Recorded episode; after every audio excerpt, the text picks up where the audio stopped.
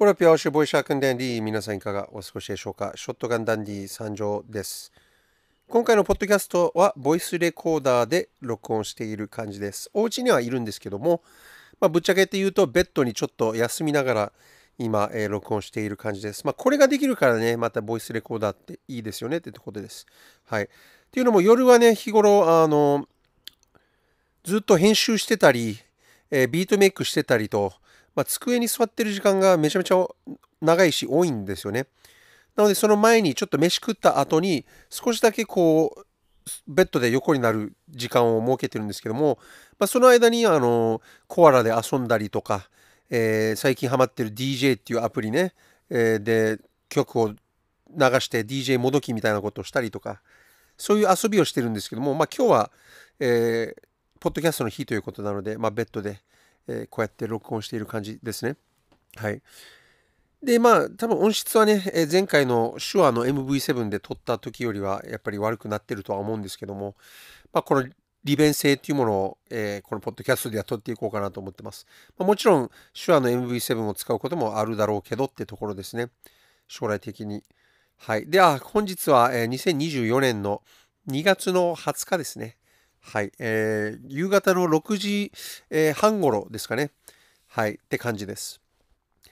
で、まあ、最近特別、えー、そこまで、えー、な、あ、いや、審査、審査やりましたね。えー、ディスコードの方で、えー、バトルラップみたいなものを、まあ、ネット上でやってたところに、まあ、審査員として呼ばれたんですけども、なんか初めてだったんですが、えー、結構面白い体験でしたね。はい。あの、最後にちょっとだけ挨拶するだけで、こっちからは何にも、えー、発言はしてなくて、えー、ただひたすらラップを聞いていくっていう、えー、感じです。まあ、ただもちろんただ聞いてるわけではなく、ちゃんと自分なりの、え審査をしながらなんですけども、まあ、非常に面白い経験でしたね。はい。今後もね、もしそういうのがあれば、えやっていこうかなと思ってます。はい。で、えこれね、話していいかわかんないんですけども、何度も言うように、ポッドキャストは、ここのポッドキャストは自分のこの活動をさらけ出していくという、えー、場所で、で、ドキュメントなんで、あすいません。あの、まあ、話すしかないんですけど、で、名前を伏せると、マジで意味わからないんで、もう名前出しちゃうんですが、あの、まあ、パンピーさんですね、とのやりとりがありました。はい。というのも、あの、恐れ多くもですね、あの、パンピーさんの曲を、まあ、YouTube の方に上げるべき、まあ、解説するというふうに、えー、なってて、で、以前ね、あの、DM にて許可は得てるんですけども、まあ、そこからちょっと時間も空いてるし、まあ、恐れ多くもですね、あの、これから動画を撮らせていただくんですけど、えー、あのまま大丈夫だったでしょうか？みたいな。で、再びこう許可をえちゃんと確認の意味で、え連絡させていただきました。で、えまあいいですよっていうふうに。ただ、え終わった後に、えー、ぜひ動画を一度見せてください。公開する前に、みたいなことを言われて、あ、了解しましたってもちろんですっていうふうになって、で、その日のうちに動画を撮ってすぐに上げたわけなんですね。あの、送ったわけですよ。その、編集をしてない状態の動画を。まあ、非常に恥ずかしいんですけど、編集してない状態の動画。あの、言い返したりするし、あの、本当に素の自分をそのまま出しちゃう時もあるので、ちょっと恥ずかしいながらも、まあ、やらせていただいているのですぐに送らせていただいて、で、えー、結構早い段階でもうその、その日の、え、次の日ぐらいかな？に、あの、こいろいろすごい細かくね、えー、非常にありがたいんですけども、あのご指摘をいただけたわけなんですね。はい。で、まあ結論っていうか、何が言いたいかっていうと、非常に感心してしまいましたね。パンピーさんのこの、えあの、ストイックさに。はい。こんなね、誰でもない私の動画で、えー、解説をまず許してくれるところが優しいですし、えさらにですね、おそらくですが、非常に忙しいのに、その忙しい中で、え自分の長い動画をですね、あの1時間ぐらいあったんですけども、編集してない動画を、えー、まあ、それを細かく、見てくれてて、で、さらになんかメモ取ってそうだなみたいな感じの文をくれたので、あの、おそらくメモを取りながら、えー、見てくれてるわけなんですね。はい。なので1、1時間はもう最低でもかかってるし、えー、メモ取りながらだったら下手したら1時間半とか2時間とかかけて、えー、やってくれたわけなんですね。はい。で、非常に感銘を受けて、で、やっぱりそれぐらいまで行ってる人って、えー、ストイックなんだな、まめにやっぱりいろいろやってんなっていう、で、時間とかを、えー、有効活用できるというか、なんか、すげえなって、単純にびっくりしましたね、本当に。あの、力の差を見せつけられたじゃないですけど、はい。あ、やっぱすげえ、俺なんかペーペーだなと思って。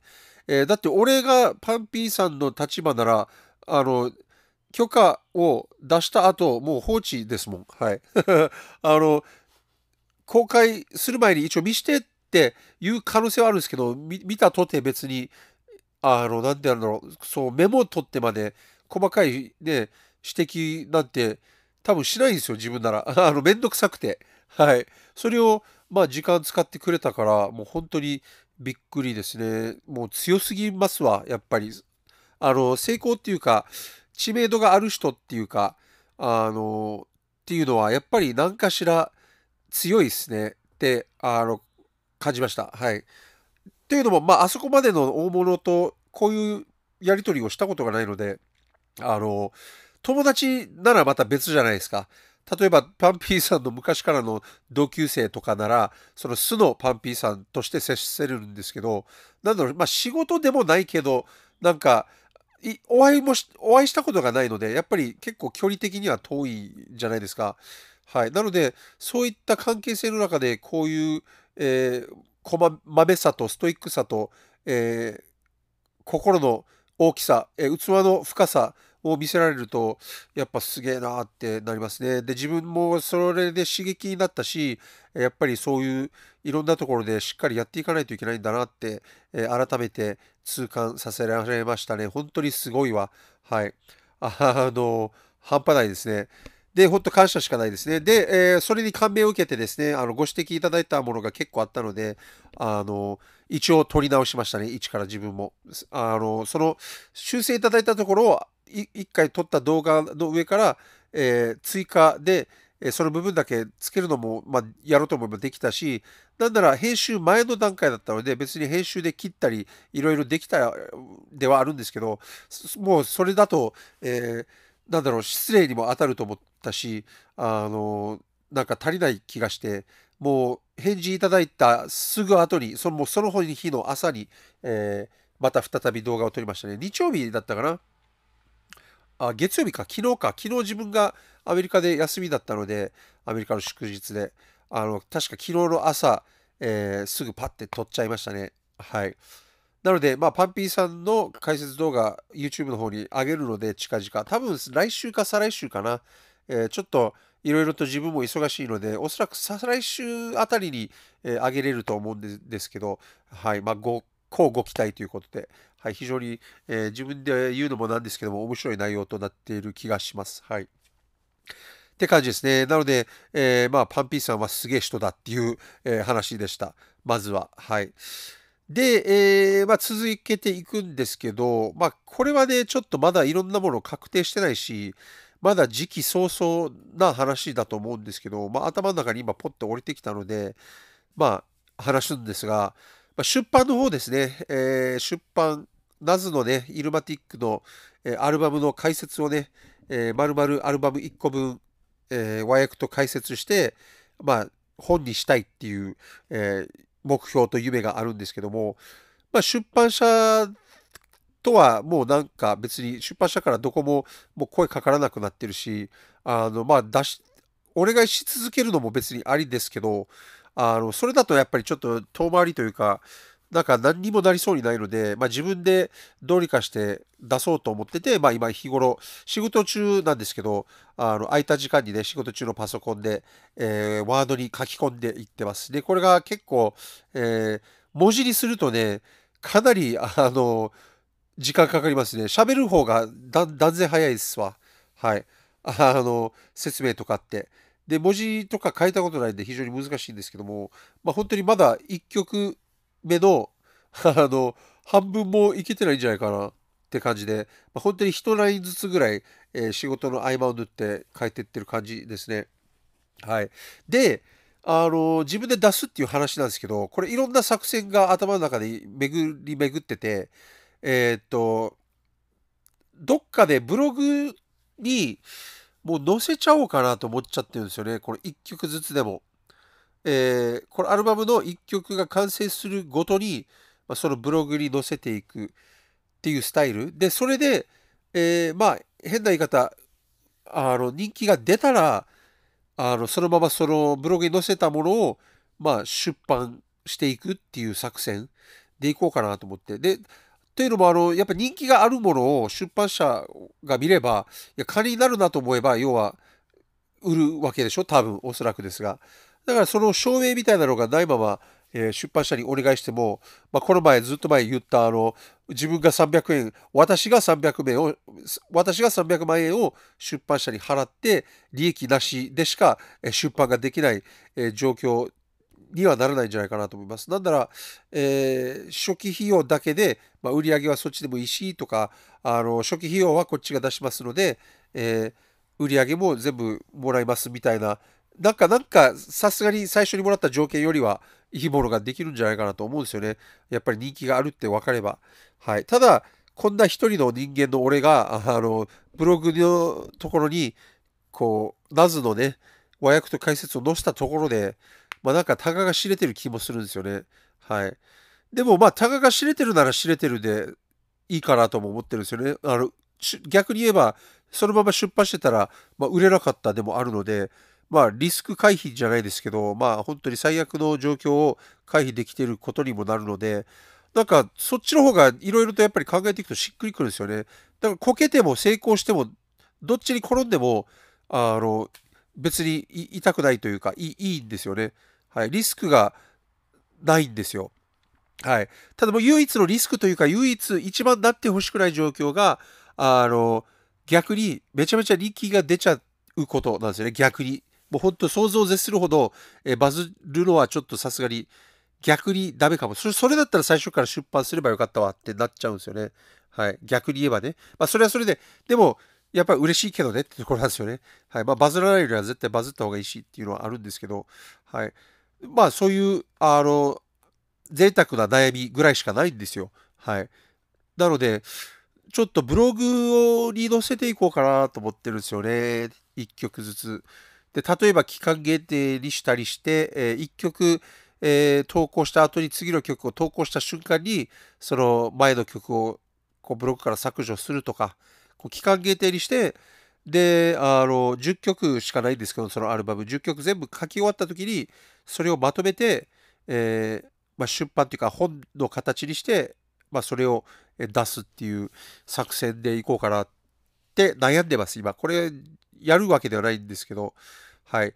というのも、ブログのサイトがどこがいいのかが分かってないですよね。ノート使ったことないんですよね、ちゃんと。こっていうか、書き物をしないので、あの、どうしようっていう。で、調べるのは別にいいんですけど、なんか、ちゃんと調べたいし、調べるなら。で、時間がめっちゃかかりそうなんですよ。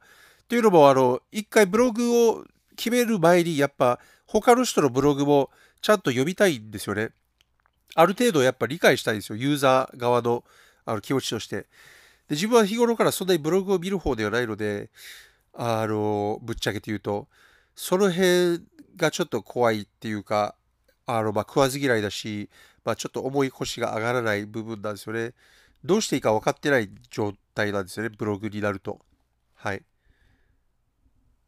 て感じですかね。ちょっと、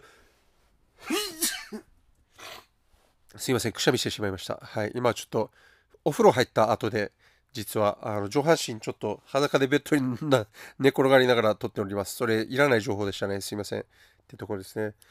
はい。まあその出版ですね。今それをいろんな作戦考えながらも、まあ、ちょっとずつちょっとずつ、えー、書いていってます。はい。やったことないんで、本当学ぶことばっかりですね。って感じかな。で、3月はもう本当、前のポッドキャストも言ったと思うんですけど、めちゃめちゃ忙しくなる予定なので、それはそれで非常に楽しみですね。えー、3月の2日には取材があって、なんか雑誌の取材が来ましたね。めちゃめちゃ嬉しいんですけど、はい。えー、で、雑誌でやって、で、その次の週は、えー、東京でイベントをやって、で、その次の週はまだ今何もない状態ですね。で、そのさらに次の週は、えー、また東京でイベントやって、で、え3月の最後の週に、え那覇でイベントですね。はい。非常に忙しくなります。確か、3月の終わりにあと一つ取材みたいなのがありますね。はい。もう、どんどんどんどん忙しくなってほしいですね。はい。あの、そのまま4月、5月も、えーどんどん予定が埋まっていけばいいんだけどなって思います。はい。って感じですかね。まあでもまだ20分経ってないんで、もう何何について喋ろうかなって今ちょっと思ってるんですけども、まあ最後にちょっと最近ハマってるコアラについて、えー話そうかな。もう何回も話何回か話したと思うんですけど、はい。えーまあ、コアラサンプラーっていうのがありまして、あの iPhone とか iPad とかそういうスマホやタブレットに、えー入れることのできるアプリなんですけども、まあ、もう一度言いますが、コアラサンプラーっていうのがあるわけなんですね。最近それにハマってるんですけども、あのコアラサンプラーの唯一じゃないけど、まあ、一番いいところっていうのが、実はそのコアラサンプラーの、えーこう技術的な面とか、えテクニカルな面ではなく、その存在自体がもう素晴らしいんですよね。というのも、空いた時間にビートメイクができちゃうわけなんですよ。少なくとも練習ができちゃうわけなんですね。これって、あの、自分も気づくのが遅すぎるんですけど、あの、MPC とかマシーンとか、そういうサンプラー、機械のサンプラーって、やっぱ机とかで決まった場所でしかできないわけなんですよね。すいません、今ちょっと鼻水があれですけど。で、電源入れて、なんやかんや、ね、こう決まった場所でしかできない。で、大体の場合はやっぱりお家でやるわけなんですね。はい。でも、コアラって、もうご存知だし、当たり前のこと言ってるだけなんですけど、自分。どこでもできちゃうんですよ。本当に。だから、えー仕事の昼休み中はもちろんのこと、ちょっと営業してる人とかだったら、え出先で、で、待合し、待ってる間とか、まあ、病院の待合室とか、ね、もう休憩中でもいいですよ。普通のあの昼休憩じゃないとき。まあ、電車で、えー通勤、通学してる人たちは、その電車内でとか、ね、できるわけなんですよ。いや、めっちゃやばくないですか？で、ちょっとカフェ行って、ちょこっとちょっとあの気分転換でカフェでちょっとビートメイクしようみたいなこともできるし、で、公園で軽く、で、あの、外の空気吸いながら、で、いい雰囲気の中でやってみようかってできるし、まあ、厳密的に言えば MPC ライブ2でも SP404 の Mark2 でもやろうと思えばできるんですけど、やっぱり億劫なんですよね。で、やらなくなるんですよ、多分。人間っていうのは。もう本当にとっても、とっても、えーそれに命かけてたり、もうとってもとっても SP404 が好きな人とかはもちろんいて、でその人たちにとっては億劫ではないんですけど、まあ、自分みたいに普通の人間だと、やっぱり SP404 をいちいち持ち歩いて、えーどこでもかしこもビートメイクすることはやっぱりめんどくさいし、えースマホだとビートメイクしてるってことがバレないんですよ。この周りの人間に。だから、あの、結構、なんだろう、こう、人の目とかも結構あんまり気にしないでいいわけですね。スマホをどうせいじってるんで、あの、他の周りから見てもね。で、何してるかわからないじゃないですか。だから本当にそれこそ、本当に究極にどこでもできるわけなんですね。で、それがこのコアラの強さです。で、なんでそれが強いのか、もうちょっと深掘りします。ショットガンダンディは。はい。あの、ビートメイクって自分の考えなんですけど、勝手な。まあ、っていうか、これビートメイクだけじゃなくて、いろんなものに対して言えることですが、やればやるほどやっぱり上手くなるわけなんですよ。絶対に。で、というのも、じゃあ例えば自分 MPC ライブ2持ってるんですけど、あの、やっぱお家帰ってからしかビートメイクできないわけなんですね。で、その日、やっぱり時間も限られてるわけなんですよ。しかも、自分本業もあるので。なので、帰ってきて編集がちょっと終わって、だいたい自分は8時とか9時から、えー10時とか11時間とか、その1、2時間ぐらいでしか、えービートメイクできないわけなんですよ。次の日があるから出なきゃいけないしっていう。で、これ平日です。この1、2時間の間にかけないといけないわけなんですよ。勝負を。作る、ビートを作るのに。で、えーその中で、いいビートができなかったらもうボツなんですよ。なんて言えばいいのかな。この、もちろんビート的にボツでもあるんですけど、あの、経験値的にもなんかちょっと、あの、足りないんですよね。なんか。でもコアラがあると、仕事中の昼休み、さっき言った通勤数学、で、どこでもビートメイクの経験値がどんどんどんどん溜まっていくわけなんですよ。はい。NPC だけだったら1、2時間の間にこの経験値を詰め込まないといけないし、出来上がらなかった時のショックって結構あるんですよね、ビートメイクっていうのは。だから、コアラでできなくても別にショックでもないんですよ。それぐらい手軽だし。で、できたらできたで経験値にしかならないし、どっていうか、どっちにしろできなくても経験値には絶対なるわけなんですね。はい。なので、NPC、普段使ってた1、2時間がコアラを持つことによって倍増していくわけなんですよね。日々のビートメイク時間が。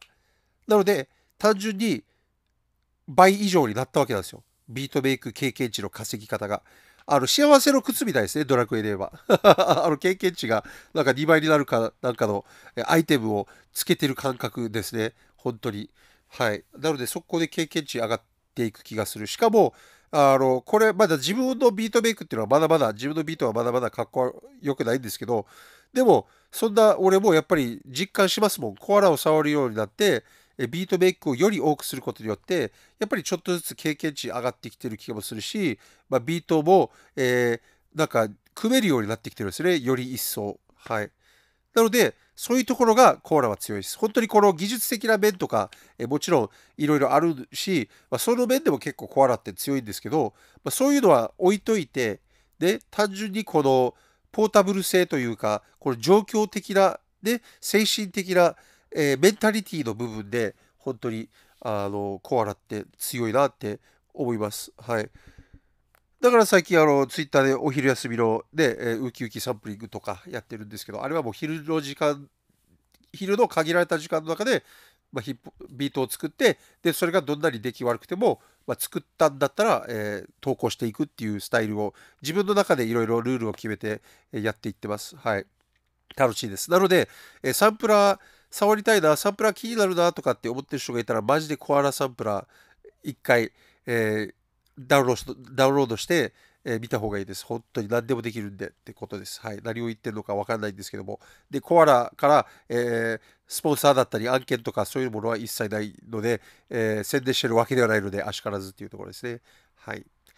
てな感じで、まあ20分経ったっぽいので、まあ、今回はこの辺で終了ですかね。ちょっとどうでもいい話ばかりしたと思うんですけども、はい。まあ、今回も最後までこんなグダグダな、えー、ポッドキャストをご視聴いただきて、本当に心より感謝しております。本当に本当にありがとうございます。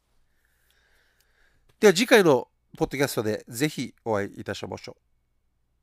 すみません、噛みました。もう一度言わせてください。次回のポッドキャストでぜひお会いいたしましょう。それでは皆さん、良い人生を。